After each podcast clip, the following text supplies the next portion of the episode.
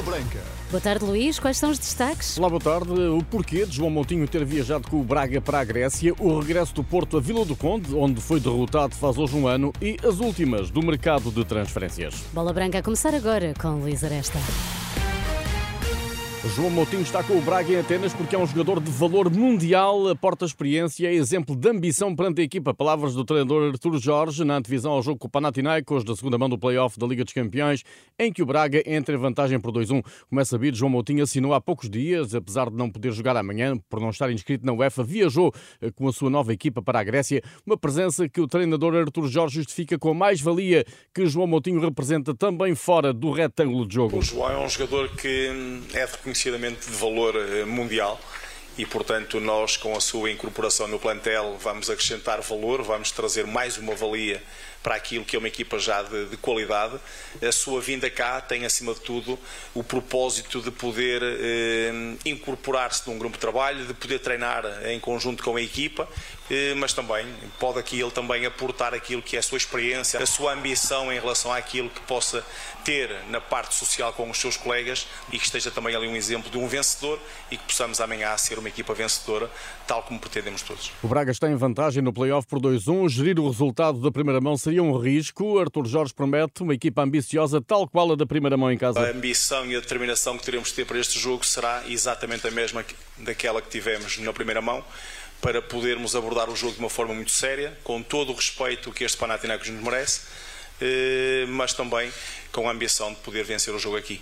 Antes de Artur Jorge foi Pizzi, o porta-voz dos jogadores do Braga, nesta conferência de imprensa em Atenas. Pizzi é pragmático sobre quem, na sua opinião, tem mais hipóteses de avançar para a fase de grupos da Liga dos Campeões. Quem errar menos, quem estiver mais concentrado, mais focado, uh, vai, passar, vai passar a fase de grupo da Liga dos Campeões e o nosso maior desejo é que seja o Sporting Clube Braga. O Panathinaikos está vivo na eliminatória. O jogo em Braga deixou vários avisos para o encontro decisivo da manhã em Atenas. Pizzi garante uma equipa tranquila, com confiança e capacitada para alcançar o objetivo. A equipa está está, tranquila, está confiante, está com muita vontade que, que o jogo comece amanhã. Fizemos uma semana de trabalho muito boa, com muita qualidade, com os jogadores todos focados a darem o máximo, a prepararem da melhor maneira o jogo de amanhã, sabendo de antemão que vai ser um jogo muito complicado. Por isso agora é, é descansar, é focar agora no treino, descansar a seguir e preparar o jogo da melhor maneira e tenho a certeza que, que a equipa vai dar uma, uma grande resposta dentro do campo porque estamos, estamos muito preparados. O Braga treina a esta hora no palco de jogo em Atenas. A segunda mão do play-off com o Panathinaikos eh, está marcada para esta terça-feira às 8 da noite. Dirige o encontro o italiano Daniel Orsato. Pode ouvir o relato direto integral em rr.pt. Nem mais nem menos, um ano depois da derrota da época passada em Vila do Conde, o Porto está de regresso ao estádio do Rio Ave para tentar dar continuidade à entrada positiva no campeonato. Ainda privado de Sérgio Conceição no banco, o Porto procura a terceira vitória em três jogos. Pepe e Wendel estão de regresso aos convocados após castigo. No Rio Ave, Luís Freire procura voltar aos bons resultados depois da derrota na Moreira frente ao Estoril. Esta edição junta-se o treinador e comentador da Renascença, João Ferreira. Boa tarde. O que aporta o regresso de Pepe ao 11 do Porto num palco que faz hoje um ano deixou marcas e, e más recordações. Boa tarde, Luís. Uh, o regresso de Pepe é muito importante para aquilo que é a organização mas também diria o comprometimento tático uh, a todos os níveis da, da, equipa, especialmente nesta altura em que é uma altura de mercado, com a possibilidade de saídas e entradas de jogadores dentro do plantel uh, do Futebol Clube Porto, a presença de, de Pep só por si trará Uh, maior confiança, maior rigor, maior uh, foco uh, competitivo no 11 portista, seguramente, e portanto é uma adição muito importante, é um regresso muito importante para o Futebol Clube Porto. Para além do Pep, admites outras, outras mexidas no 11 do Porto, face àquilo que foi o último encontro com o Farense? Considero, até pela boa exibição do Endel em Moreira de Cónegos, considero a possibilidade de, de este jogador regressar por substituição de Zaidu, e eventualmente uh, Gonçalo Borges pode também estar a discutir o lugar com Galeno na luta por esta titularidade uh, em Rio Ave, também em virtude daquela que foi a muito boa participação de Gonçalo Borges no último jogo do Futebol Porto em casa com o Farense. Relativamente ao, ao Rio Ave, Luís Freire a apostar na continuidade, do teu ponto de vista?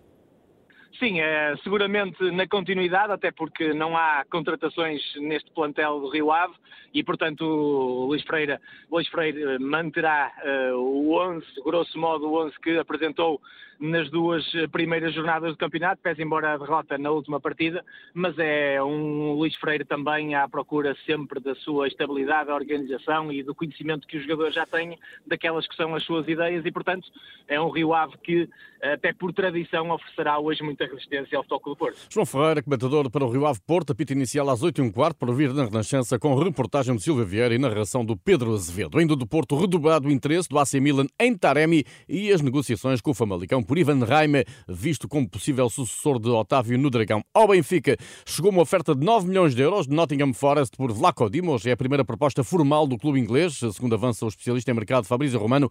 Benfica pretende mais pelo guarda-redes internacional grego, que nem sequer foi chamado para o último jogo dos enredados. O titular em Barcelos, frente ao Gil Vicente, eh, foi Samuel Soares, o co-ucraniano Trubin como suplente. Já o médio Renato Veiga vai tornar-se na venda mais cara de um jogador formado no Sporting eh, sem ter chegado à equipa principal.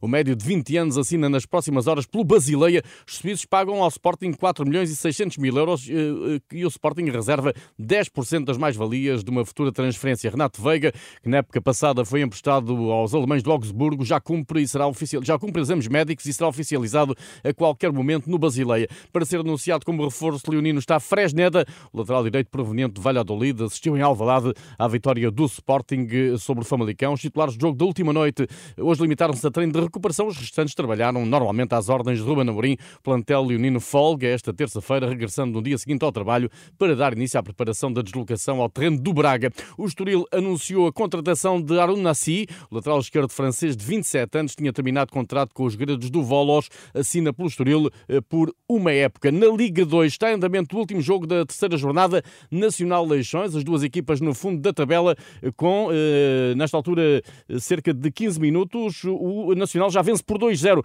golos de Chuchu Ramírez e Gustavo Silva. Lá fora, Neuer voltou hoje aos treinos do Bayern de Munique. O regresso acontece nove meses depois do acidente na neve em que o guarda-redes germânico fraturou uma perna enquanto esquiava. Manuel Neuer tem 37 anos, está no Bayern desde 2011. Na Vuelta, este foi um dia bom para o português João Almeida, nono na tirada, com subida ao 13º lugar da geral. A terceira etapa foi ganha pelo belga Remco Evenepoel, que já depois de ter cortado a meta, colidiu com uma senhora e sofreu ferimentos aparentemente sem gravidade. Evenepoel é o novo líder da volta à Espanha. Tudo em rr.pt. Boa tarde.